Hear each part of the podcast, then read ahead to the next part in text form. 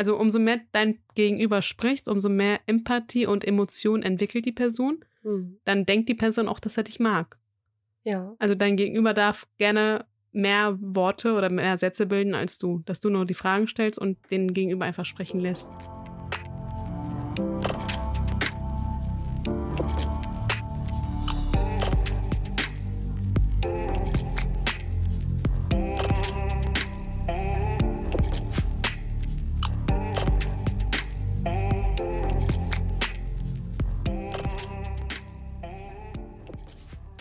Hallo und herzlich willkommen zu unserem Podcast A Queen's Mind. Schön, dass du wieder hierher gefunden hast mit Inessa und Berivan. Wir haben uns heute wieder ein Thema ausgesucht bzw. überlegt, was uns auch gerade aktuell ein bisschen ähm, beschäftigt. beschäftigt, womit wir uns auseinandersetzen. Was wir heute ganz gerne mit euch machen möchten, dass wir quasi das Ganze so ein bisschen durchspielen wollen einfach anhand unserer eigenen Erfahrung ein paar Dinge mit reinbringen wollen. Wir wollen das heute mal ein bisschen anders machen als in der letzten Folge und möchten heute noch mal quasi eine neue, andere Perspektive von uns aufzeigen und das Ganze heute mal ein bisschen freier gestalten. Ich möchte ganz gerne aber trotzdem mit einem Kommunikationsmodell beginnen, damit das Ganze ein bisschen veranschaulicht wird und äh, möchte euch mal aufzeigen, wie so ein Kommunikationsmodell aussieht und warum das Ganze so wichtig ist zu betrachten. Denn es gibt immer einen äußeren Reiz beziehungsweise einen Sender, der zu jemandem spricht und am Ende kriegt der Empfänger quasi etwas oder empfängt derjenige an der anderen Leitung etwas, was er vielleicht anders deuten würde als mein Gegenüber oder als drei andere Personen, die zum Beispiel alle in einer Runde sitzen. Und ähm, warum das so wichtig ist zu verstehen und wie man darauf reagieren kann, das wollen wir heute mit euch so ein bisschen besprechen. Was es da so für Ansätze gibt in der Kommunikation, ähm, was Glaubenssätze oder was bestimmte Filter damit zu tun haben, das wollen wir euch heute ganz gerne mal aufzeigen, wie wir auf gewisse Dinge reagiert haben oder auch reagieren, was so unsere Kommunikationsstandards sind oder was wir als allgemein wichtig empfinden. Und zum Schluss möchten wir nochmal zu so einem Konfliktgespräch kommen, wie so etwas aussehen kann, ähm, weil auch wir das mittlerweile einige Male durchhaben und bei uns auch reflektiert haben, dass wir da auch einige Dinge nicht immer richtig gemacht haben, obwohl es gibt eigentlich kein richtig oder falsch, aber es gibt ähm, wertschätzende Arten zu kommunizieren und auch konstruktive Art und eine konstruktive Art und Weise, wie man in ein Konfliktgespräch reingehen kann und darf. Und das wollen wir euch heute mal aufzeigen. Und ähm, dieses Kommunikationsmodell besteht quasi aus vier Schritten. Zum einen gibt es die objektive Realität, also etwas, was von außen kommt, ein Satz, irgendein bestimmter Satz. Und da möchte ich euch gleich mal ein Beispiel für nennen. Das ähm, kann jemand sein, der von außen kommt, den ihr vielleicht gar nicht kennt, der euch sagt, ähm, du kannst das Kleid nicht tragen. und ähm, man nimmt das über seine fünf Sinne erstmal auf. Du schaust dir die Körpersprache ähm, der Person an, die dir gegenübersteht. Du siehst die Mimik, du ähm, hörst die Stimme, die Stimmlage und ähm, nimmst es quasi über deine fünf Sinne erstmal auf und ähm, hast dann aber auch bestimmte Filter, die jemand anders vielleicht komplett differenziert zu deiner Person hat. Das heißt, du hast erstmal den Filter der Tilgung. Das ist der erste Filter, den wir haben. Der Filter steht für eine gewisse Informationssammlung. Das heißt, wenn wir zum Beispiel in ein Gespräch gehen, dann ähm, tilgen wir. Das bedeutet, wir streichen ganz viele Wörter raus, die für uns unwichtig erscheinen. Wir streichen zum Beispiel auch gewisse andere Sachen im Hintergrund raus, weil damit es halt einfach nicht zur Reizüberflutung kommt und wir ähm, suchen uns die Sätze oder Wörter raus, die sehr prägnant sind und die quasi ein Highlight darstellen oder die in der Gefühlsebene irgendwas auslösen könnten. Und diese Sätze und Wörter merken wir uns. Und ähm, vielleicht auch die Körpersprache dazu. Also gewisse Dinge, die in der Kommunikation quasi stattfinden. Dann geht das zum nächsten Filter über. Das ist der Filter der Verzerrung. Und dieser Verzerrungsfilter, ähm, in diesem Filter ähm, schauen wir sozusagen auf unsere Glaubenssätze, also nicht direkt natürlich, sondern es ist alles in unserem Unterbewusstsein verankert. Das heißt, ähm, dass diese Aussage, die von außen kommt, durchläuft quasi unter unser Unterbewusstsein und verknüpft sich vielleicht mit einem Glaubenssatz, den wir in uns verankert haben. Das heißt, du kannst dieses Kleid nicht tragen, könnte vielleicht mit einem Glaubenssatz verknüpft werden, den du in dir trägst, ähm, der zum Beispiel aussagt, ich habe in letzter Zeit zugenommen. Und das hast du dir sehr oft gesagt und das hast du über dich selber gedacht. Das heißt, es ist eine Kommunikation, die mit dir selber stattgefunden hat. Es kann aber auch sein, dass es ein, eine Art Kommunikation von außen war, dass irgendwer zu dir mal in der Vergangenheit gesagt hat, dass du dick bist. Das heißt, du überträgst sozusagen diesen Satz, du kannst das Kleid nicht tragen, auf diesen Glaubenssatz und stellst für dich heraus oder filterst für dich heraus, sozusagen, dass du das Kleid nicht tragen kannst, weil du dick bist. Obwohl derjenige das vielleicht gar nicht sagen wollte. Aber vielleicht versteht ihr schon, was ich meine mit diesen Filtern. Wir haben mehrere Filter und wir tilgen erstmal einige Aussagen oder einige Wörter streichen wir komplett weg in der Tilgung. Andere ähm, Sachen verzerren wir durch unsere Wahrnehmung, durch das, was wir in unserem Unterbewusstsein schon über Jahre abgespeichert haben, durch die Kommunikation, die wir selber mit uns führen, aber auch durch die Glaubenssätze, die wir verankert haben. Dann gibt es noch einen dritten Filter. Das ist der Filter der Allgeme Verallgemeinerung. Das heißt, ähm, unter Umständen hast du sozusagen schon immer verallgemeinert, dass jemand, der dir sagt, du kannst ein Kleidungsstück nicht tragen, bedeutet für dich, ähm, derjenige möchte mir sagen, dass ich zu dick bin, weil das vielleicht ein gesellschaftliches Problem ist, was vielleicht Leute des Öfteren ansprechen. So, du verallgemeinerst eine gewisse Tatsache. Und ähm, genau, und das kann dazu führen, dass du diese Aussage genauso wahrnimmst und dadurch ein Gefühl entsteht, wenn du nicht weiter nachfragst und ähm, durch dieses Gefühl ein Zustand entsteht, zum Beispiel bist du in diesem Zustand traurig und gekränkt und daraus wird ein Verhalten. Also es wird eine subjektive Realität geformt sozusagen. Das ist passiert alles in dir drin. Und dieses Verhalten kann zum Beispiel ähm, so sein, dass du nie wieder dieses Kleid trägst, obwohl dieser jemand nur gesagt hat, du kannst dieses Kleid nicht tragen. Vielleicht meinte dieser jemand, du kannst dieses Kleid nicht tragen, weil es nicht auf dieses Event passt. Oder du kannst dieses Kleid nicht tragen, weil es draußen viel zu kalt ist und das Kleid viel zu kurz ist. Oder du kannst dieses Kleid nicht tragen, weil die Farbe dir nicht steht. Oder das einfach seine subjektive Ansicht ist und du hast nie gefragt, was er eigentlich genau damit meint. Und deswegen wirkt sich das Ganze so krass auf dein Verhalten aus. Am Ende trägst du dieses Kleid nicht mehr weil du denkst, dass genau das die Aussage war von ihm. Weil vielleicht jemand anderes hat das vielleicht ganz anders aufgenommen und hat vielleicht zwischen den Zeilen gelesen und verstanden, was derjenige damit sagen wollte. Und deswegen ist es so wichtig, dass wir quasi verstehen, dass diese drei Filter, die wir jeder für sich persönlich in sich trägt, dass die immer wieder dazu führen, dass wir eine Aussage anders wahrnehmen können, als derjenige, der uns quasi anspricht und diese Aussage trifft, es vielleicht meint. Und deswegen ist es so wichtig, Fragen zu stellen. Also wirklich tiefer nachzufragen und zu fragen, warum kann ich dieses Kleid nicht tragen? Warum glaubst du, dass ich dieses Kleid nicht tragen kann? Das Problem ist dabei natürlich oft, dass wir diese Angst verspüren, gerade wenn es um solche Dinge geht, gerade wenn es darum geht, dass wir vielleicht dann körperlich angegriffen werden oder verbal angegriffen werden und auf unser Äußerliches reduziert werden und uns das vielleicht sowieso schon kränkt, weil wir diesen Glaubenssatz in uns verankert haben, dass wir trotzdem nachfragen, weil es könnte sich alles relativieren mit der Aussage. Und ähm, wir fragen meistens wirklich aus, aus der Angst nicht nach, weil wir denken, schon zu wissen, was die Antwort ist, was aber vielleicht unter Umständen gar nicht so ist. Genau, und das ist erstmal so dieses Kommunikationsmodell. Etwas kommt von außen, wird über eure fünf Sinne aufgenommen, wird gefiltert wir tilgen Sachen weg, wir verzerren Dinge, wir verallgemeinern Dinge und in unserer subjektiven Realität kommt es dann zu einem Gefühl, zu einem Zustand und daraufhin verhalten wir uns entsprechend. Das Ganze findet in, in unserem Inneren statt sozusagen.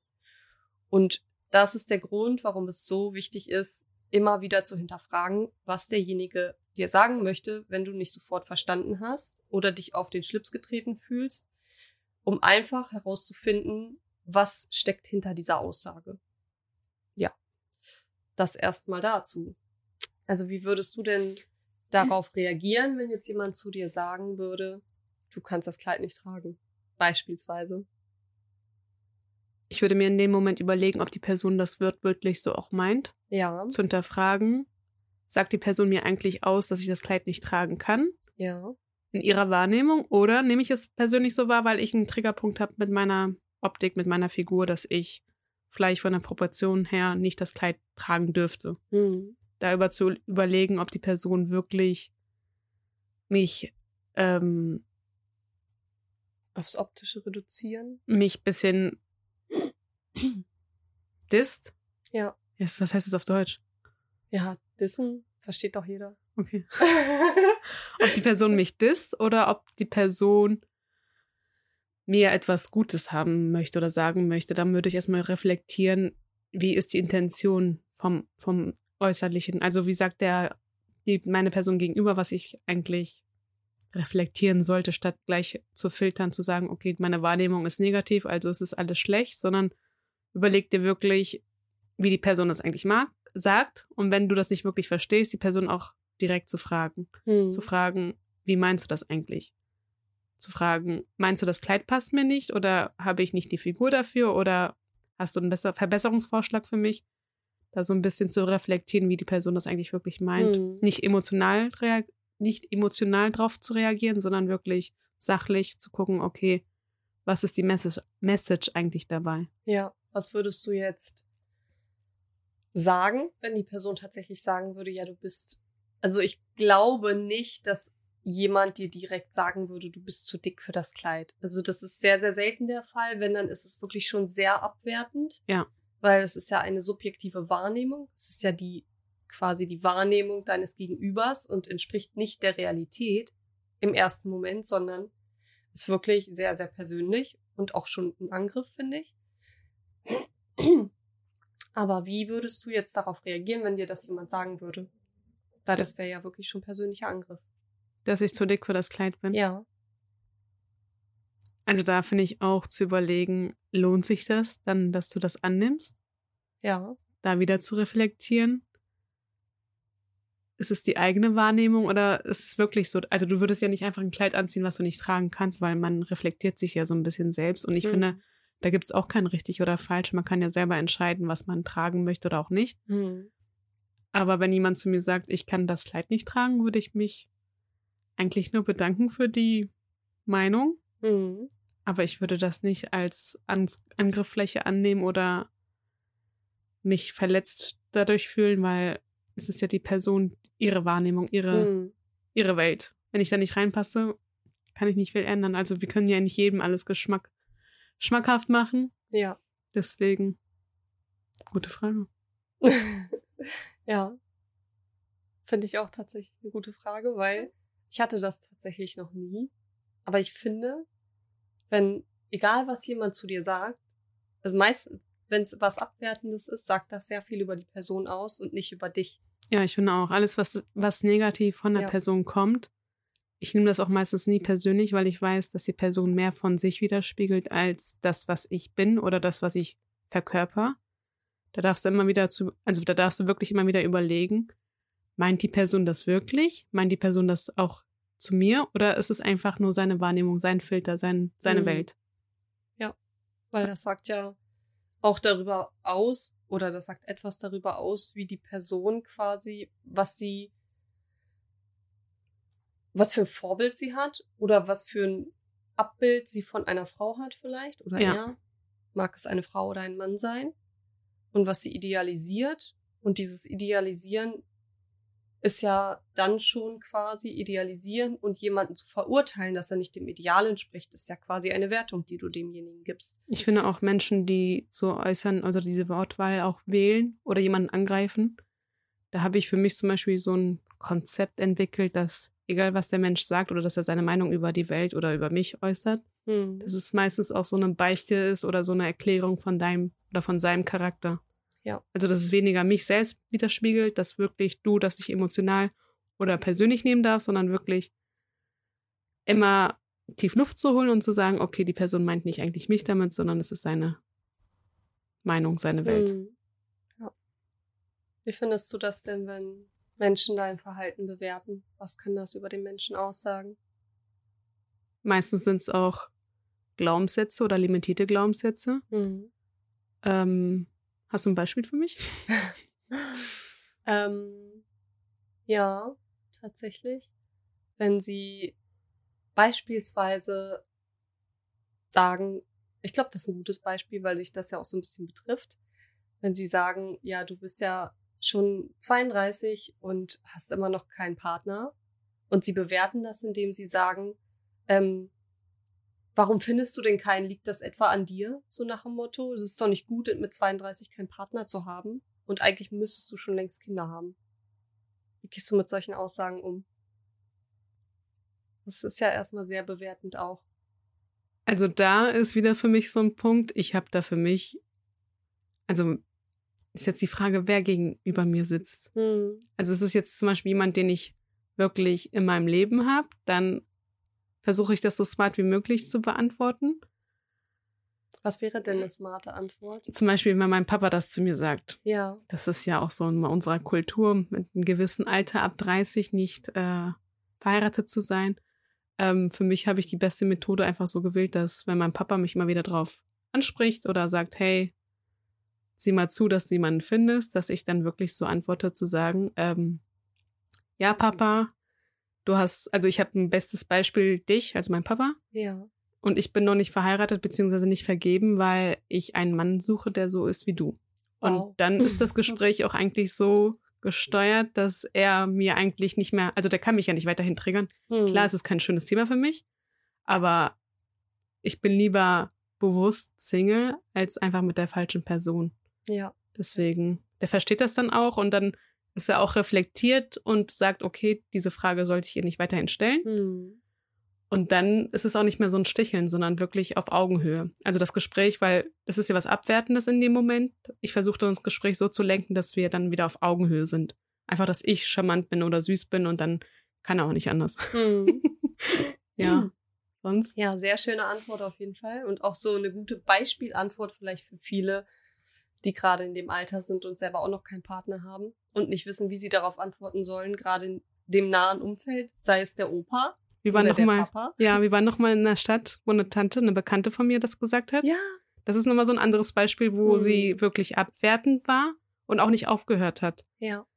da hat sie ja immer weitergemacht und ähm, das war halt so ein, so ein Gespräch zwischen ihr und mir und Inessa saß dabei. Hm.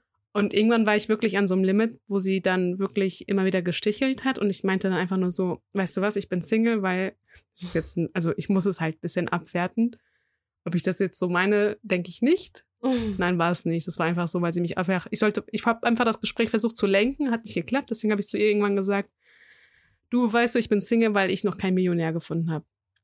Und dann hat sie auch aufgehört. Also da versucht, da klappt es nicht mehr, dass, dass du das Gespräch auf Augenhöhe lenkst, sondern sie versucht immer wieder an deiner kleinen Wunde, wie auch Mhm. immer. Oder klar, also sie weiß ja auch, sie spürt ja auch, dass ich nicht Single sein möchte Ja. oder auch im Alter gekommen bin, wo ich auch an Familienplanung denke, etc.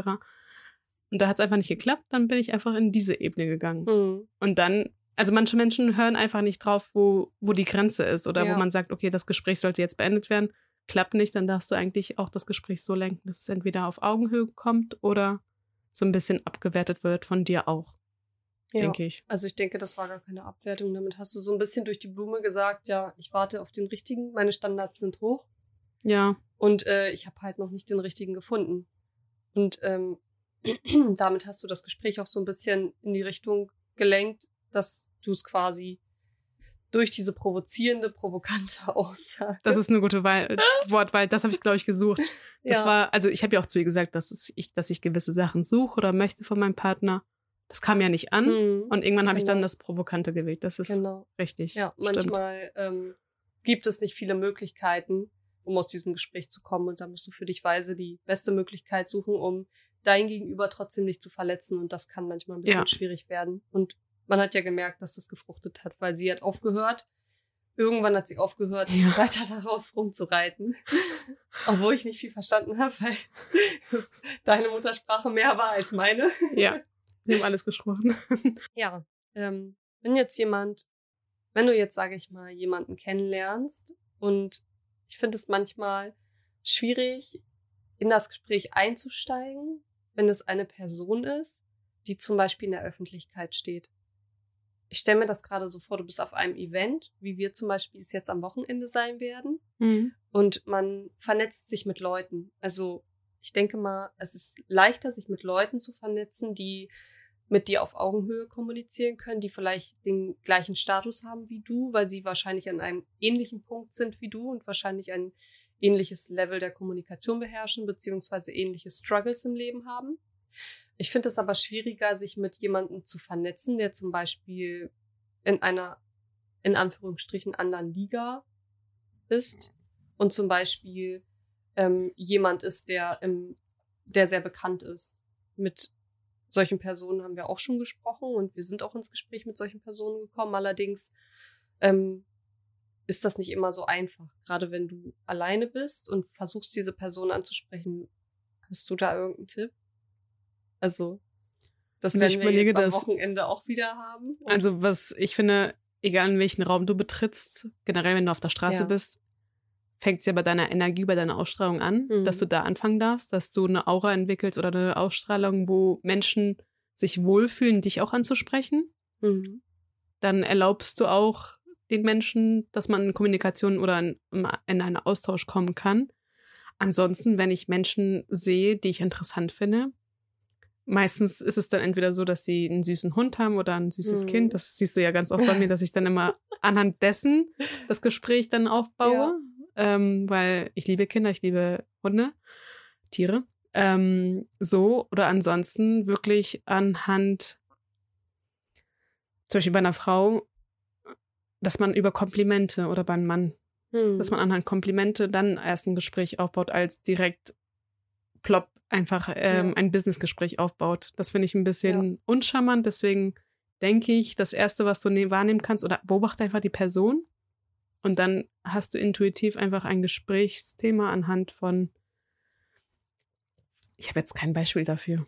Jetzt. Also, wir können ja mal das Beispiel nennen, vielleicht. Wir sind auf einem, wir sind auf dem Greater Festival, wo ich nächstes Jahr wieder bin. Dieses Jahr. Dieses Jahr. Ups. ich lebe noch in 2022. Und ich bin, ich habe ein VIP-Ticket wieder. Ich bin im VIP-Bereich und treffe alle Speaker. Das heißt, ich treffe auch Tony Robbins, der wahrscheinlich gar nicht mal im VIP, sondern wirklich nur im Backstage-Bereich sein wird. Aber ich treffe Leute, die eine sehr krasse Ausstrahlung haben und Auch Ich etwas erreicht haben und im Leben. etwas erreicht haben im Leben und auf einem ganz anderen Level spielen, mit, sich mit ganz anderen Leuten unterhalten und ein ganz anderes Mindset haben. Sagen wir mal, ich treffe Tobias Beck, Ja. möchte mit ihm ins Gespräch kommen. Also wenn ich weiß, dass ich auf ihn treffen werde, würde, Ja, wie du auf dem Greater, der ist bestimmt Ja. auch da. ja, Ähm, was ich immer ganz wichtig finde, dass du, wenn du jemanden interessant findest, auch wirklich so seine Biografie so ein Mhm. bisschen zu ähm, untersuchen, ähm, dass du dir dich auf den, auf den Weg machst und zu versuchst oder dass du dich so ein bisschen informierst, wer ist die Person, Mhm. was kann die Person ganz gut, dass du wirklich anhand seiner Kenntnisse oder sein Lebenswerk auch Gespräche führen kannst. Weil Mhm. ich finde, wenn jemand bekannt ist und du nichts über die Person weißt, ist so ein bisschen Disrespect, finde ich. Ja, Und wenn du schon weißt, was diese Person mag oder wie die Person auch spricht, zum Beispiel an eines Podcasts, kannst du sehr viel raushören, ja, dass du dir wirklich schon da dir die Informationen holst und anhand dem, wo du merkst, okay, da sind seine Stärken oder seine Interessen, auch die Sätze oder die Gespräche auch Mhm. führst. Und Ja. wenn du das Gespräch dann auch führst, dass du die Qualität deiner Fragen überlegst, dass du dich hinterfragst, was kann ich ihn fragen oder wie könnte man das Gespräch aufbauen, dass du einfach nur das Gespräch anhand deiner Fragen leitest und die Person gegenüber von dir, in dem Fall Tobias Beck, auch die Mhm. Fragen bzw. die Antwort leitet. Also ich finde auch, wenn man jemanden neu kennenlernt, da entwickelt die Person gegenüber, die viel redet, auch sehr viel. Also das ist so ein bisschen emotional, also, weißt du, was ich meine? Mhm. Ich kann das gerade nicht formulieren. dass ähm, man durch das Gespräch vielleicht in der oder dass man mit seinem Gegenüber in das Gespräch, durch das Gespräch in eine bestimmte Connection bekommt, ein bestimmtes Gefühl, Dass die Person, die Meinst zum du das? Beispiel, die Person, die dann, du stellst die Frage und die Person, die dann spricht, Hm. durch die Antwort, also umso mehr dein Gegenüber spricht, umso mehr Empathie und Emotion entwickelt die Person, Hm. dann denkt die Person auch, dass er dich mag. Ja. Also dein Gegenüber darf gerne mehr Worte oder mehr Sätze bilden als du, dass du nur die Fragen stellst und den Gegenüber einfach sprechen lässt, sprechen Kannst lässt. Du, kannst du durch bestimmte Fragen das Gespräch so lenken, dass er durch seine Antworten positiv gestimmt ist? Also ich würde keine Fragestellung fragen, die ins Negative geht, sondern Ja. wirklich mehr so intuitiv entweder, wenn du die Person kennst, ähm, da auch zu gucken, was sind seine Interessen, Hm. darauf aufbauend die Fragen zu stellen. Ansonsten, also was ich halt immer mache, ist wirklich, ich beobachte die Person erstmal, wie die Person spricht. Anhand Mhm. von ein, zwei Sätzen kann ich dann darauf aufbauen, was ich der Person fragen kann. Ja. Das ist ein bisschen schwierig, weil da brauchst du echt ein bisschen Empathie, bisschen, ähm, und auch Erfahrung, dass du einfach nicht plomb irgendeine Frage stellst. Hm. Und Hauptsache, damit die Person das, also wenn die Person einfach nur so antwortet, ohne dass du da, dass er merkt, dass du nur mit dem Verstand dabei bist, aber nicht mit dem Herz. Dass die Person merkt, dass du mit deinem Verstand dabei bist, aber nicht mit dem Herz. Wie würdest du sagen, merkt die Person, dass du mit dem Herz beim Gespräch bist? Wie merkst du das selber, dass jemand mit dem Herz beim Gespräch ist? Merkst du das anhand seiner Worte, anhand seiner Wortwahl? Merkst du das anhand seiner Gestik, Mimik? Also ich weiß ja zum Beispiel dann anhand zum Beispiel unseres Themas von Kommunikationsmodellen, ähm, wenn man sich so ein bisschen reingeforscht hat, weiß man, wer was anwendet. Du weißt dann immer, also das ist ja auch gut, dass du diese Sachen erlernst und so ein bisschen dich informierst, wann werde ich manipuliert, wann werde ich gesteuert, wie lenkt die mein Gegenüber mich. Irgendwann hast du auch so ein Bewusstsein dafür. Deswegen finde ich es gut, solche Sachen auch mal zu lesen und zu hinterfragen. Und wenn du merkst, dass die Person mehr aus dem Erlernten, also irgendwann hast du das Gefühl dafür, Ja. ob er aus dem Erlernten spricht oder ob er aus seinem Wissen, aus seiner Erfahrung, Ja. ob er mit seinem Herz spricht oder mit seinem Verstand. Irgendwann Okay. kannst du es wirklich differenzieren, finde ich. Du meinst also, dass du differenzieren kannst, ob jemand einfach die Theorie beherrscht der Kommunikation, aber sein Herz nicht quasi da kein Gefühl mit reinlegt? Ja. Beziehungsweise jemand spricht wirklich durch die Theorie gebildet, aber eigentlich mit seinem Herzen und aus seiner Seele heraus. Okay, ich verstehe, was du meinst. Ich habe dieses, ich Meistens, habe ist, das auch schon erlebt, ja. meistens ist es so, zum Beispiel, wenn wir sprechen, ist es wirklich auf Augenhöhe, ohne Mhm. wirklich, dass wir uns betteln, ähm, wer hat welches Wissen von Kommunikation, sondern Mhm. wir sprechen einfach intuitiv, einfach emotional durch unsere Empathie. Und da gibt's ja auch Menschen, die ähm, anhand Kommunikationstechniken das Gespräch auch führen. Ja. Und ich Ja. finde, das klingt dann eigentlich sehr unauthentisch. Das spürst du dann auch irgendwann, dass das Gespräch einfach anhand nicht ähm, Emotion geführt wird, sondern Mhm. durch das Wissen. Weil dann ist es ja auch meistens so anhand Kommunikationsmodellen, dass man Stufe 1, 2, 3, 4 und dann wirklich, dass Mhm. dein Gegenüber diese Methode auch anwendet. Das ist für mich eigentlich überhaupt nicht empathisch und ich finde, jede Kommunikation, die du führst, egal auf welcher Basis, ob das jetzt ähm, im Privaten ist oder im, im Business, dass du wirklich da auch wirklich durch deine Empathie und dein, deine Intuition gehen darfst, solltest, weil Mhm. ich finde das sehr wichtig, ob du wirklich so bist, wie du bist oder ob du nur irgendwas stellst. Aber auf der, auf der Beziehungsebene hast du ja gar nichts gemacht in dem Ja. Sinne. Ja. Weil es ist ja auch wichtig, dass wenn ich ein Gespräch mit dir führe, dass ich nicht nur anhand meines Wortschatzes, anhand meines Wissens alles lenke, sondern auch Mhm. wirklich durch Emotion. Sagt man Emotion? Ja, ne? Ja, Empathie? Emotion, em Empathie, also komplett eigentlich mit der Seele sozusagen dabei sein. Das merkst du auch. Ich finde, das merkt, also ich merke das immer wieder, wenn ich mit einer Person spreche und sie ähm, in komplexen Ich finde, Sätzen, in komplexen Sätzen quasi mit mir kommuniziert, ähm, versuche ich immer, und das ist ganz, ganz wichtig in der Kommunikation, versuch, dadurch, dass wir ja diesen Tilgungsfilter haben, versuchen wir natürlich immer erstmal die Message herauszuhören, was will derjenige mehr sagen. Wir versuchen zwischen den Zeilen zu lesen. Wir versuchen uns aber auch irgendwo die Wortwahl, auf die Wortwahl zu konzentrieren, weil die ist auch wichtig. weil wir wollen ja am Ende herausstellen, es ist ein Appell, ähm, be benutzt er bestimmte Wörter, ähm, hat er eine bestimmte Absicht, hat er eine bestimmte Intuition, wie ist die Körpersprache dabei und dann fokussieren wir uns meistens bei der ersten Begegnung sogar noch auf die Optik. Das heißt, wir haben erstmal total viele Sinneseindrücke und äh, durch diesen Tilgungsfilter wird die Hälfte wieder weggerissen, ble bleibt aber alles in unserem Unterbewusstsein. Und wenn jemand total komplexe Sätze benutzt und ich versuche quasi irgendwie etwas herauszuhören, denke ich mir manchmal, ähm, möchte dieser jemand sich irgendwie jetzt gerade hervorheben, auf ein Podest stellen, indem er seine äh, Sätze so komplex wie möglich bildet. Dass du ihn noch gar nicht mehr verstehst. Dass ich ihn nicht mehr verstehe oder ich verstehe ihn, aber wenn ich zwischen den Zeilen lese, dann ähm, habe ich sehe da keine Intention. Ja. Also was ist seine Intention? Was möchte er mir mit diesem Satz sagen? Ich meinte mit dem Nicht-Verstehen, kennst du das, wenn jemand spricht, die so, ja. Wortwahl Ja. Aus dem Duden, welche die Wörter verwendet werden, die eigentlich im, in der Regel nicht verwendet werden? Ja.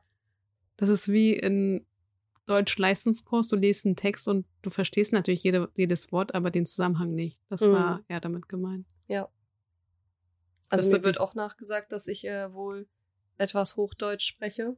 Aber ich verstehe dich. Aber ich habe, ich versuche wirklich auch, ähm, weil ich mir das wirklich antrainiert habe über Jahre, einfach weil ich in dieser Kommunikationsschiene einfach auch viel so für mich mitnehme. Regelmäßig versuche ich wirklich immer das so aufs Nötigste herunterzubrechen. Ich merke selber, dass meine Sätze manchmal ultra lang sind.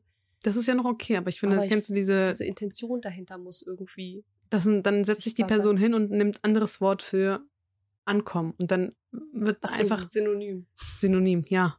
Dass dann die Synonyme so aufgebaut werden, dass die Das, wirklich, das ist nicht mehr Hochdeutsch. Was ist das denn das überhaupt? ist ein Fachjargon. Ja, Da versuchst du aus diesem Fachjargon, ja, ich, ich weiß, was du meinst. sie lacht mich Du aus. konzentrierst dich auf dieses eine Wort, weil du denkst, okay, das Wort habe ich noch nie gehört, aber in Wirklichkeit geht es ja gar nicht um dieses Wort, es geht um den Kontext, so. Aber du bist auf diese Wortwahl fokussiert und dabei ist die Message dahinter ja wichtig, die Es wär- Intention. Wäre ja schön, wenn es nur ein Wort ist.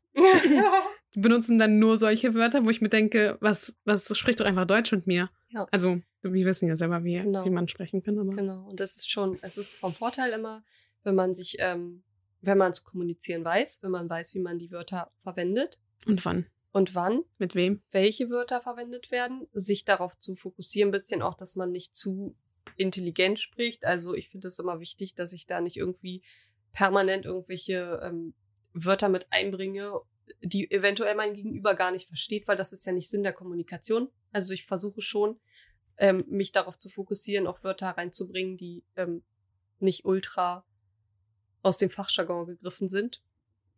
Und äh, dass es mehr um die Intention geht und die Message, die dahinter steht. Ja, ich würde sagen, das erstmal zu dem Thema. Jetzt habe ich mal eine Frage an dich, Inessa. Wie würdest du eine Kommunikation führen, beziehungsweise ein Gespräch, wo du deinem Gegenüber, beziehungsweise deiner guten Freundin oder einer Freundin sagen sollst, dass das, was sie gesagt hat oder ausgedrückt hat, nicht korrekt ist. Dass du ihre Wortwahl nicht okay findest oder dass, ja, keine Ahnung. Kannst du mal ein Beispiel? Ähm, sag mal, du hast eine Freundin oder einen Partner, der in Abwesenheit von gewissen Leuten immer schlecht redet. Hm. Und du aber das nicht in deiner, in deinem Energiefeld haben möchtest, dass du nicht dieser Person erlaubst oder dass du es nicht korrekt findest, dass er oder sie negativ über Personen spricht. Hm. Aber du willst die Person nicht gleich angreifen, weil das ist ja auch so ein bisschen, Respektlos. ich finde auch, wenn du jemandem sagst, was er zu tun hat, macht die Person das eh nicht, Ja. sondern eher so ein, eher, eher die Person anleitest, dass er oder sie ihre Frage oder ihre Äußerung einfach nochmal überdenken soll. Hm. dass man so ein bisschen auch einen Effekt kriegt, dass die Person sein Leben oder sein, seine Denkweise auch überdenkt. Warum, Ja. warum spricht man schlecht über eine Person, dass man nicht nur sagt, hey du, das war falsch, sondern Hm. auch zu sagen, was das eigentlich noch mitbringen kann. Ja. Verstehe, was du meinst. Ähm, Also erstmal würde ich wahrscheinlich, ich glaube, ich würde mich von solchen Personen generell distanzieren, grundsätzlich, aber natürlich will man ja der Person das, die Person erstmal darauf aufmerksam machen, weil ähm, in gewisser Weise könnte sie es vielleicht verändern oder verbessern. So, das ist die Person ja erstmal wert. Also Ja. würde ich versuchen, Ich finde auch meistens ist es den Personen nicht bewusst, dass sie Ja. abhetzen oder negativ Ja. sprechen. Dass man die auch einfach darauf hinweist, dass es nicht okay ist. hm, Wie würdest du es machen? Ich würde versuchen, vielleicht so etwas Positives, mit etwas Positivem zu beginnen. Ähm, die konstruktive Kritik wirklich konstruktiv zu verpacken in die Mitte und dann mit etwas Positivem abzuschließen. Also wenn es jetzt, sage ich mal, wenn sie viel über andere Leute spricht, dann könnte man sowas sagen, du weißt, ich bewundere sehr, ich bewundere dein Engagement anderen Leuten gegenüber sehr und dass du dich auch um die Sorgen und Probleme anderer kümmerst. Das ist jetzt erstmal, das könnte auch provokant klingen, natürlich. Das könnte richtig provokant klingen, weiß ich. Aber es ähm, könnte man so verpacken. Und man könnte sagen, oder du könntest auch ganz neutral reden und gar nicht über das Thema, sondern sagen, ähm, du weißt, du bist eine sehr gute Freundin oder du bist eine sehr gute Freundin für mich und ähm, ich weiß das sehr zu schätzen, dass du immer für mich da bist. Mir ist aber aufgefallen, dass du sehr viel negativ über andere Menschen sprichst. Und ähm, ich wollte dich nur darauf hinweisen, weil dir das vielleicht gar nicht bewusst ist. So, dass man das quasi bisschen konstruktiv aufbaut. Als kleinen Hinweis, ohne dass es wie ein Appell klingt. Ja. Und dann vielleicht zu sagen, ähm, das ist mir nur aufgefallen. Ich möchte, ich wollte es dich wissen lassen, weil ich weiß, dass du immer bemüht bist, an deiner Persönlichkeit zu arbeiten. Und ich weiß, dass du die Dinge auch annehmen kannst. Vielleicht damit etwas Positivem wieder abzuschließen und zu sagen, mir ist bewusst, dass du bemüht bist, an dir zu arbeiten, genauso wie ich auch. Und dass du ähm, sozusagen das auch verändern kannst, um da diesen positiven Appell vielleicht nochmal zu schaffen, der aber kein direkter Appell ist. Also etwas vielleicht mit etwas Positivem zu beginnen, nennt man auch die Sandwich-Methode. Dann ähm, zu dem konstruktiven Teil überzugehen, ohne jemanden irgendwie das Gefühl zu geben, dass der das ändern muss, sondern wirklich, dass es nur ein Hinweis ist. Du darfst es ändern, wenn du möchtest. Mir ist es aufgefallen und es war dir vielleicht gar nicht bewusst oder ich möchte dich darauf hinweisen. Und ich weiß, dass du in der Lage bist, es zu verändern. Also mit etwas Positivem wieder abzuschließen. Dann habe ich noch eine Frage. Ja. Schieß los. Wie kannst du in kritischen Momenten, wo der andere komplett anderer Meinung ist als du, so das Gespräch so lenken, dass die Kommunikationsfähigkeit nochmal ausgebaut wird? Im kritischen Moment das Gespräch so lenken, dass die Kommunikationsfähigkeit ausgebaut wird. Zum Beispiel, du bist Ähm. nicht der gleichen Meinung wie ich, Mhm. statt einfach nö zu sagen. Genau, wie würdest du das Gespräch führen bzw. lenken? Okay, ich würde, Außer Ich- Nein zu sagen.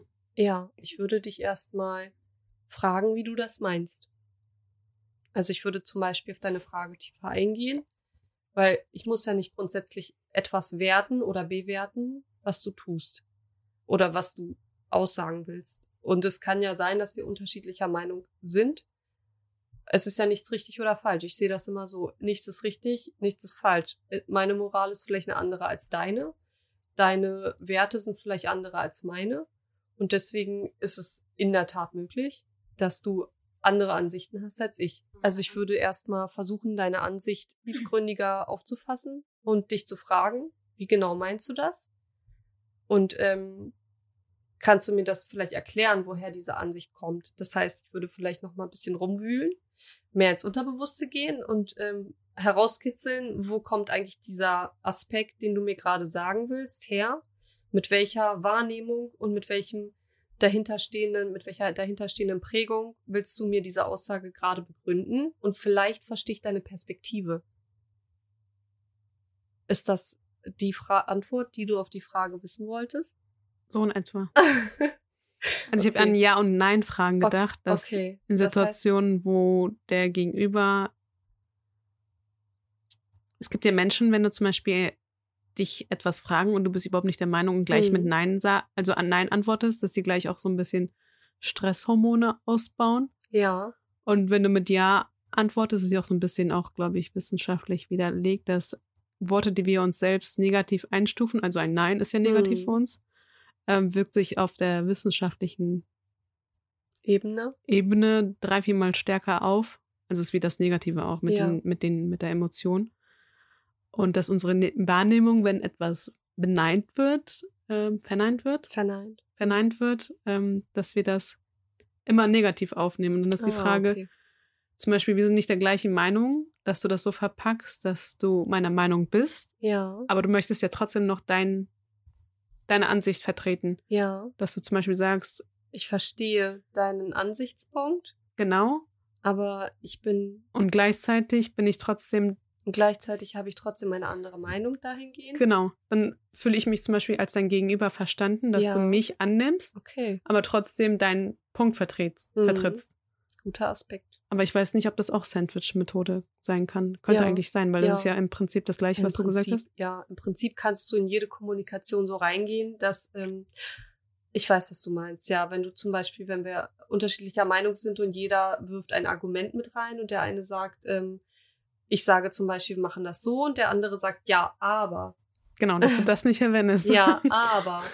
ähm, ich finde, wir sollten das so und so machen. Dann sage ich, danke, ich weiß dein, dein Feedback sehr zu schätzen. Ich bin der Meinung, dass dies und jenes. Und ähm, trotzdem kann ich deinen Ansichtspunkt verstehen. So, du kannst die Sandwich-Methode eigentlich wirklich fast überall anwenden. Ja. Weil etwas anfangs gut zu heißen, was der andere sagt und es nicht gleich abzuwerten, sondern ihm ein bisschen Honig ums Maul schmieren und sagen, ja, ähm, du hast recht. Und da machst du dich natürlich irgendwo in deinem Ego klein, ja. Aber Demut ist ja auch wiederum eine Sache, ähm, die dir dienlich sein kann. Das heißt, du kannst gewisse Dinge annehmen und das wiederum macht dich stark. Also das lässt deine Persönlichkeit sehr, sehr stark aussehen, weil sein Ego beiseite zu schieben ist gar nicht mal so einfach. Das Ja. kann ich aus Erfahrung sagen. Früher hätte ich so nie gehandelt, früher hätte ich so nie kommuniziert. Und mittlerweile kann ich das, dass ich sage, ähm, ich schiebe jetzt mein Ego beiseite, weil es bringt mir gerade hier an der Stelle gar nichts. Und ähm, ich heiße das einfach gut, weil das ist seine Perspektive. Es muss meine Wertung gehört hier gar nicht rein. Es sei denn, ich vertrete eine ganz andere Meinung und dann kann ich diese Meinung preisgeben, muss trotzdem das des anderen gar nicht abwerten. Und das ist halt so an, an vielen Stellen Ja. sehr, sehr gut. Und ich glaube, das ist auch so eine Technik, die man eigentlich fast immer überall verwenden kann. Ich finde sehr, auch, sehr wenn man Einwand. anhand von Meinungsverschiedenheiten, ähm, sagen wir, wir haben eine Meinungsverschiedenheit, da würde ich einfach darauf achten, dass du wirklich intensiv zuhörst, zwischen die Zeilen zu lesen, was meint die Person eigentlich. Mhm. Und wenn es dann dich persönlich betrifft, zu überlegen, ob es wirklich mich persönlich betrifft oder ob es einfach nur ich so wahrnehme, wie du vorhin auch erklärt hast. Mhm. Da auch wirklich ruhiger zu kommunizieren und nicht emotional, dass du wirklich deine emotionale Intelligenz beherrschst Ja. und einfach anzunehmen, was die Person auch sagt, ohne abzuwerten, dass du nicht Ja. gleich in so eine Stufe oder in so eine Schublade reinpackst, okay, die Person ist der anderen Meinung als ich, also finde ich das nicht gut, sondern Mhm. einfach offen zu sein und jede Äußerung oder Kritik oder konstruktive Kritik ähm, anzunehmen und das nicht gleich als Angriff zu nehmen. Ja. Man genau. kann, finde ich, mit Kommunikation, egal, manchmal ist es zum Beispiel zwischen uns auch, könnte ein bisschen unangenehmer werden, aber wir respektieren uns so, dass wir uns auch auf Augenhöhe kommunizieren, dass wir am Ende aus diesem Gespräch rauskommen, obwohl es unangenehm war, trotzdem draus wachsen. Also ja. nicht kommunizieren oder nicht der gleichen Meinung zu sein, heißt nicht, dass es eine Barriere zwischen uns entstehen lässt, sondern ich finde auch manchmal einfach ein Wachstum Ja, fördert. Auf jeden Fall. Und wir hatten auch schon Konfliktgespräche, wo wir auch reflektiert sagen können, dass wir die ein oder andere Sache anders gemacht hätten. Ich denke, dass das bei uns wahrscheinlich nochmal eine andere ähm, Hürde ist. Die Hürde, die zwischen uns beiden ist, ist einfach diese emotionale Bindung, dass wir quasi dieses Emotionale zueinander haben und dadurch natürlich, sobald ein Konflikt aufkommt, ähm, das Ganze durch einen ganz anderen Filter betrachten und uns viel gekränkter fühlen, als wenn mein Chef was zu mir sagen würde oder eine Arbeitskollegin. Ich würde das Ganze irgendwo viel neutraler betrachten, als wenn du es mir sagst. Ja. Also ich würde wahrscheinlich niemals in die Diskussion gehen mit jemand anderem, Nee, Und wenn eine Person dir sehr, sehr wichtig ist, sei es in einer Beziehung, eine Beziehung kann ja auch freundschaftlich stattfinden oder wirklich in einer Partnerschaft, partnerschaftlichen, partnerschaftlichen, ja, Beziehung, dann siehst du das Ganze leider sehr emotional und oft ist es da wichtig, halt einfach ähm, entweder sich den Raum zu geben, sich kurz ähm, zu distanzieren, aber auch vorher zu sagen, dass man sich kurz distanzieren muss, weil man gerade emotional ist, um das Ganze irgendwie klarer zu sehen. Weil das Problem, was dabei stattfinden kann, ist einfach, dass du wirklich in dieses Gespräch reingehst, wenn du das Gefühl hast gerade, ähm, dass du unfair behandelt wirst, ähm, dann gehst du in dieses Gespräch rein und durch diese emotionale Art, die du hast, kann es sein, dass du gewisse Dinge bewertest, abwertest, aber auch ähm, eine Art zu kommunizieren pflegst, die du vielleicht gar nicht pflegen möchtest. Und ähm, deswegen ist es für mich wichtig gewesen, zum Beispiel mich ein bisschen aus dieser Situation rauszunehmen, erstmal einen klaren Blick dafür zu kriegen und das Ganze dann neutraler anzusprechen. Und äh, also ich habe gelernt, ja, egal wo es unangenehm wird oder was dich triggert oder dich verletzt in der Diskussion oder im Gespräch, kann ja immer stattfinden. Das ja. ist ja auch menschlich und ist auch normal. Da versuche ich immer in meinem Kopf mich zu fragen oder hinter, hinter mich zu hinterfragen, meint sie das wirklich so, wie ich das verstanden habe, weil mhm. durch den Filter, den ich angenommen habe, oder ähm, mich zu hinterfragen, ob ich das so wirklich durchgefiltert habe durch meinen Kopf, wie sie es gemeint hat, oder ist es meine Wahrnehmung? Ja. Da wirklich zu überlegen, nimm es nicht persönlich oder einfach so ein bisschen auch innezuhalten und zu überlegen, ist es etwas, was von der Vergangenheit wieder hochkommt oder mhm. ist es wirklich das Gespräch, das mich so ein bisschen mhm. aneckt? Da wirklich dir ja. auch Raum und Zeit zu nehmen, auch mittendrin kannst du dir auch so ein bisschen innehalten und überlegen, was ist das jetzt eigentlich? Und dann kann man immer noch drauf aufbauen. Aber ja. ich finde, egal was zwischenmenschlich ist, wirklich das, was dich nicht gut fühlen lässt, auch anzusprechen. Mhm. Besonders in einer Partnerschaft oder in einer Beziehung oder in einer Freundschaft da finde ich, es sollte nichts an Emotionen liegen bleiben oder hineinfressen, sondern wirklich alles, was du fühlst, auch zu kommunizieren. Ich finde, ja. das macht auch Freundschaft aus. Und das, das finde ich. Ja. Ohne zu überlegen, ist es jetzt falsch oder richtig, sondern ja. mit dem Kommunizieren von unangenehmen Sachen kann man ja auch wirklich wachsen und auch mental wachsen. Ja. Das merkt man ja auch. Genau. Was ich noch wichtig finde, ist, was zum Beispiel mein Fehler gewesen ist, ist, dass ich zu lange Zeit verstreichen lassen habe. Einfach aus dem Grund, dass ich mir gedanklich darüber bewusst werden musste, was das überhaupt gerade gewesen ist.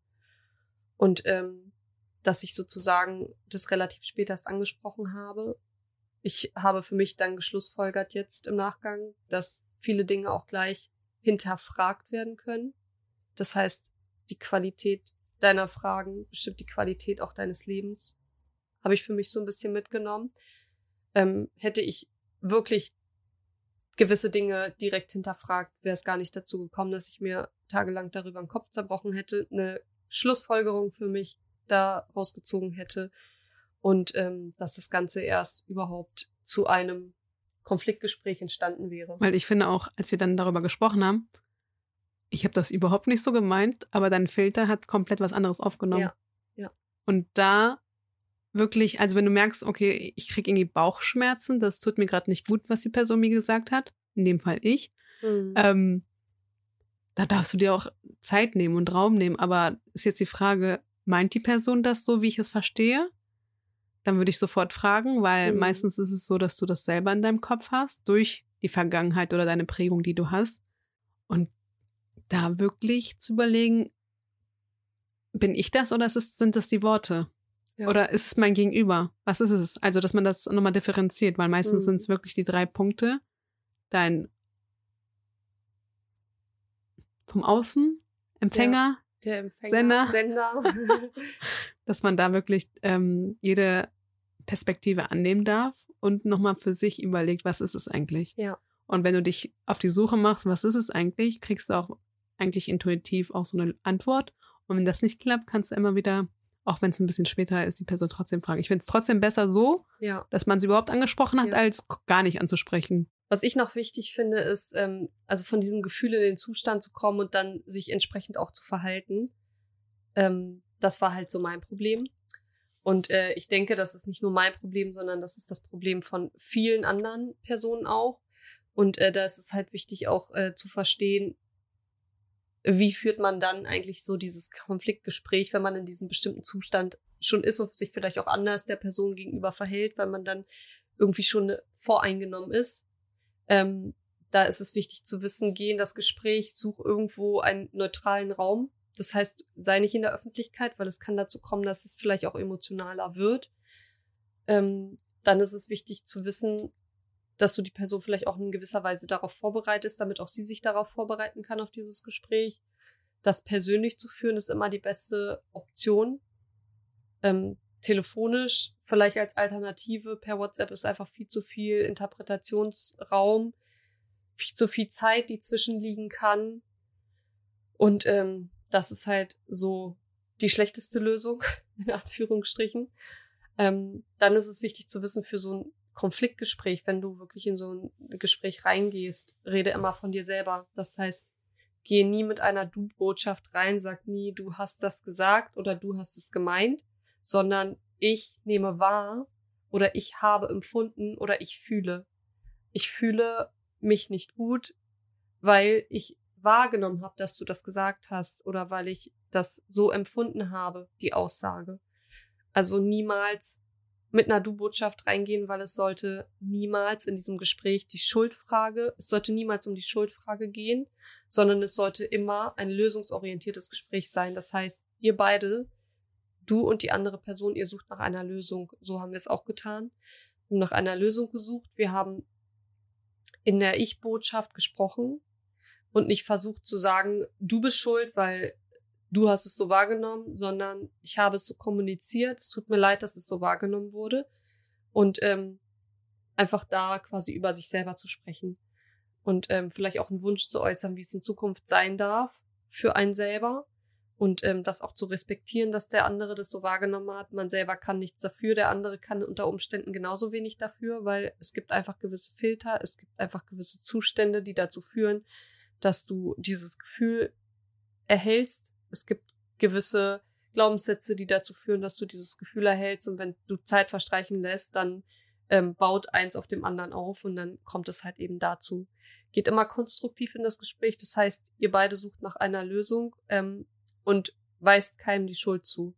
Das heißt, es ist, geht gar nicht darum, dass der ein oder andere Schuld bekommt am Ende des Tages und einer von beiden besser rausgeht aus diesem Gespräch, sondern es geht darum, dass dafür in Zukunft eine Lösung gefunden wird und dass die Gefühle angesprochen werden und dass beide sich verstanden fühlen. Und ähm, das ist das, worum es am Ende des Tages gehen sollte. Und wenn man das zu zweit nicht besprechen kann, dann ist es immer ratsam, sich eine dritte Person wirklich dazu zu holen. Und ähm, wobei ich denke, wenn beide kommunikativ ähm, auf, ein, auf Augenhöhe sind, auf einem gewissen Level, dann und reflektiert, genau, man sollte sich natürlich immer reflektieren auch dabei und sollte auch ähm, demütig genug sein zu sagen, okay, es kann sein, dass ich das Ganze so wahrgenommen habe und im Kontext habe ich vielleicht einige Dinge getilgt. Das heißt, ich habe vielleicht einige Wörter rausgelassen, ich habe vielleicht einige Sätze rausgelassen und ich habe vielleicht prägnant nur Wörter wahrgenommen, die ich wahrnehmen wollte. Und genau diese Wörter haben mich quasi gekränkt oder mich dazu geführt, dass ich ähm, das so und so wahrgenommen habe. Ja, genau. Das als Abschlusswort vielleicht, weil die Folge dauert jetzt schon über eine Stunde, wenn wir sie nicht cutten. Liri, was würdest du jetzt sagen als fünf grundlegende Tipps zur Communication? Du darfst ruhig darüber nachdenken. Aber ich möchte sie trotzdem.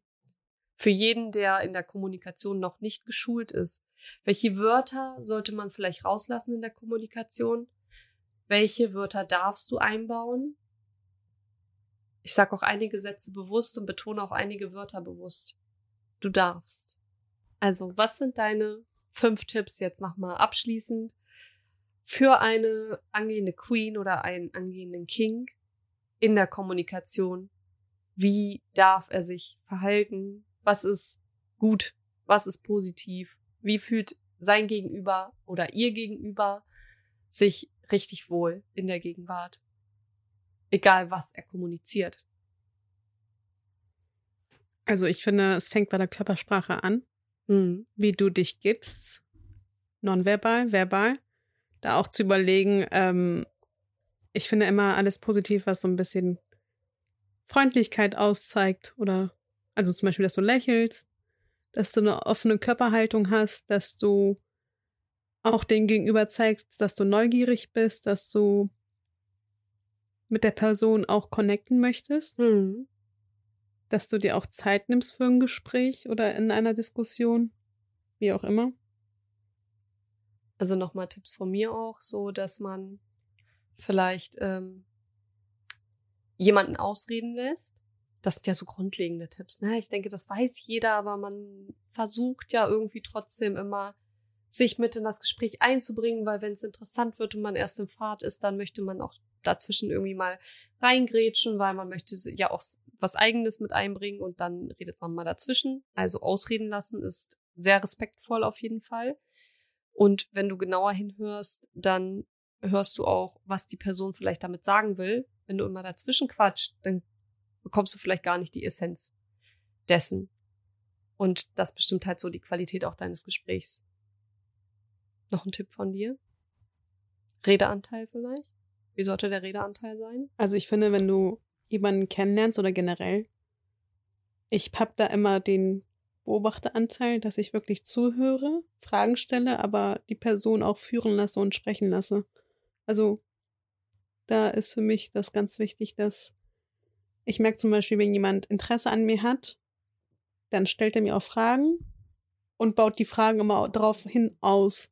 Und nicht nur, dass ich ähm, spreche, sondern wirklich mein Gegenüber spricht. Das finde ich ganz wichtig. Hm. Ja. Definitiv. Erfährst auch viel, gerade wenn du jemanden kennenlernst. Und Ich das, Ja, anhand der Fragestellung weiß ich eigentlich, was der Mensch von mir will und was der Mensch auch von sich hält. Ja. Weil die Fragen sind für mich wichtiger als das, was da rauskommt. Also das, was als Antwort kommt. Weißt du, wie ich das meine? die Fragen, die er dir stellt oder die Fragen, die du ihm stellst? Gegenseitig. Die Fragen, die wir uns gegenseitig stellen, Okay. finde ich ausschlaggebender oder gibt mir mehr Informationen als die Antwort. Okay. Inwiefern? Kannst du das mal? Als Beispiel? Also wenn ich zum Näher. Beispiel Beispiel, mh, also es ist immer ganz schön, wenn man von sich selbst spricht und was man alles so geleistet hat und was man alles so gemacht hat, wo man auf der Welt schon überall war, aber ich finde es nochmal interessanter beziehungsweise wichtiger, dass ich anhand der Fragestellung höre, ob die Person an mir interessiert ist. Zum Beispiel, Mhm. ich gehe jetzt auch ans, ans Dating, ähm, dass ich anhand dem, was er mir für Fragen stellt, ob er sich für mich interessiert, ob er sich für meine Familie interessiert, da höre ich mehr raus, als wenn er zum Beispiel sagt, was er gerade so beruflich macht. Hm. Ist Das, das, sagt viel, ja, ich weiß, was du meinst. Das sagt viel über die Person aus, was ihm vielleicht wichtig sind und was seine Werte sind. ja, und dass er auch anhand dem, was er, weil du kannst viel über dich erzählen und ich weiß gerade nicht, wie ich das formulieren soll.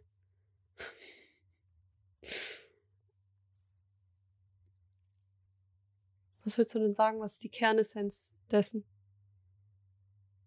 Dass nicht die, also nicht derjenige, der labert, interessant ist oder wichtig ist, sondern wirklich die Frage. Also dann du bestimmst anhand der Qualität deiner Fragestellung. Du meinst das in die Richtung, dass ähm, du durch deine Fragen das Gespräch leitest. leitest Und, und, das, was das Gespräch, die, der, der das Gespräch leitet, der ähm, bestimmt ja auch quasi, wie das Gespräch verläuft. Und das ist ja sozusagen die Kernessenz des Gesprächs, kennst, du der so rote Faden. kennst du Gespräche, wo ihr stundenlang redet und du im Nachhinein nicht mehr weißt, worum es eigentlich ging? Ja.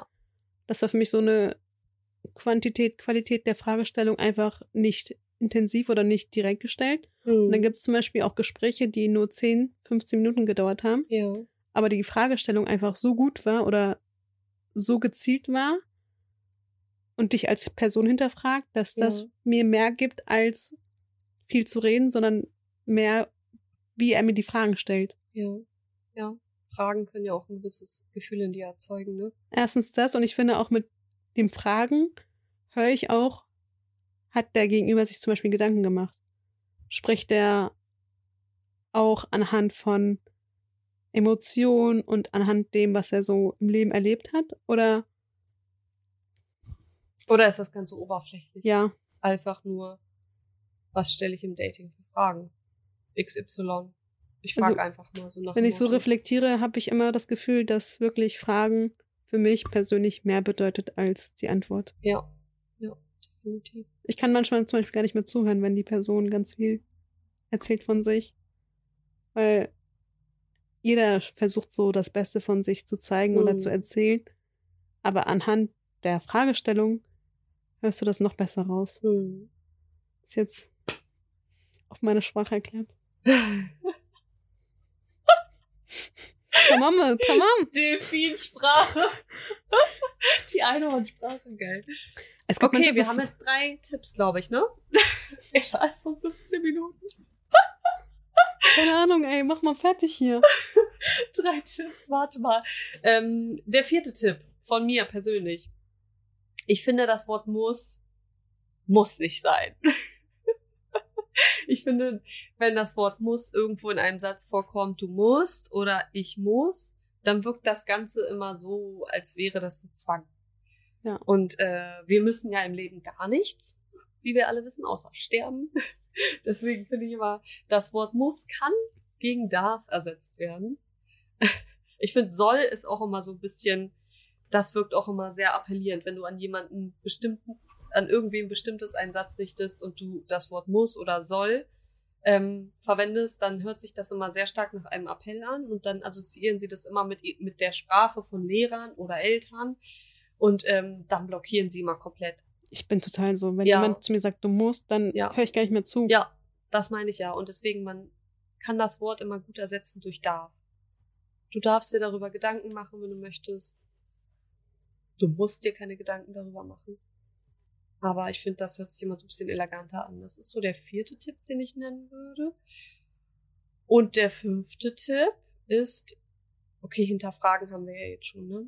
So gezielter Fragen auch vielleicht in eine Richtung lenken. Es gibt, damit die Wahrnehmung nicht Ich finde auch so als, wird. vielleicht so als fünfter Tipp, ähm, in der Kommunikation, da immer zu überlegen, ist es gerade das, was gerade passiert ist, oder dass du einfach eine emotionale Intelligenz aufbaust. Dass du nicht intuitiv oder weil es dich gekränkt hat, zum Beispiel die Person anschreist oder Hm. dich zurückziehst und die Person ignorierst, dass du in dem Moment einfach dich selbst kontrollierst und dein Ja. Mindset, deine Gedanken Ja. emotional. Finde ich auch einen sehr guten Tipp, weil was macht Ignoranz? Ich finde, das macht sehr, das sagt viel über die Person selbst aus, dass diese Person gerade nicht in der Lage ist, diesen Konflikt zu bewältigen, Ja. nicht in der Lage ist, eine Lösung dafür zu finden oder sich überhaupt diesem Problem zu stellen, was ja im Raum steht. Und es ist ein mega Disrespect an die Person gegenüber, aber auch an sich selber. Weil man grenzt sich ab, das Problem wird nur schlimmer, weil keine Lösung dafür gefunden wird, weil darüber nicht kommuniziert wird, die Emotionen kochen irgendwann über. Und dieses Gespräch, was am Ende stattfindet, ist nie schön, wenn zu viel Zeit verstrichen ist. Und deswegen, man kann sich abgrenzen, man kann sich Raum geben, aber am besten man sagt vorher Bescheid. Ich brauche jetzt Raum dafür. Und ich finde, dann darf der andere auch ähm, den Gegenüber wirklich respektieren und sagen, okay, ich gebe dir den Raum dafür, wenn du ihn jetzt brauchst, weil alles andere wäre auch gar nicht ratsam. Also es wäre gar nicht ratsam zu sagen, ähm, nee, der, die Person darf sich jetzt hier keinen Raum nehmen, das muss jetzt hier sofort diskutiert werden, weil es muss jeder Verständnis für den anderen haben. Muss. es sollte jeder äh, Verständnis für den anderen haben, weil ähm, in dem Fall ist jeder anders. Da ist wirklich, da verhält sich wirklich jeder anders. Jeder geht mit ähm, Emotionen anders um. Der eine braucht Zeit, um nicht anzufangen zu schreien oder dem Konflikt irgendwie anders gegenüberzutreten. Und der andere ähm, möchte das vielleicht gleich ausdiskutieren. Und da sollte man einen Kompromiss finden. Ja, genau, das dazu. Und das waren unsere fünf Tipps.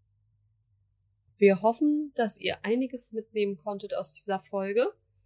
Wir hoffen, dass ihr wirklich ein paar Erkenntnisse hattet auch aus dieser Folge. Dass es, ähm, wir haben das jetzt diesmal versucht für euch wieder etwas durch ein Gespräch aufzubauen, etwas aufzulockern Hm.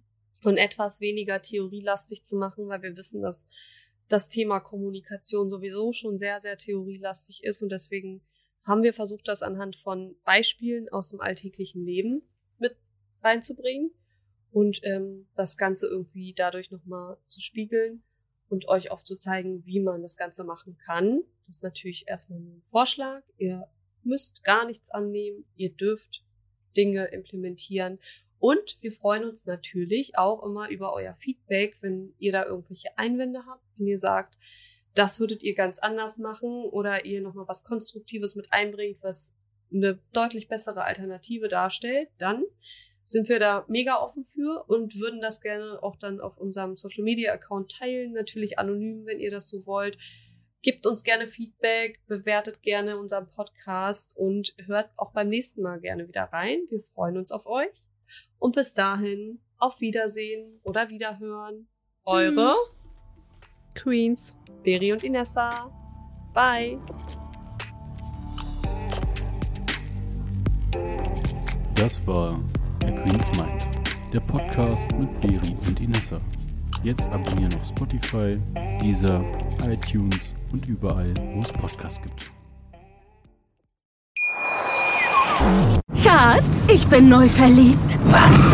Da drüben. Das ist er. Aber das ist ein Auto. Ja, eben. Mit ihm habe ich alles richtig gemacht. Wunschauto einfach kaufen, verkaufen oder leasen. Bei Autoscout24. Alles richtig gemacht.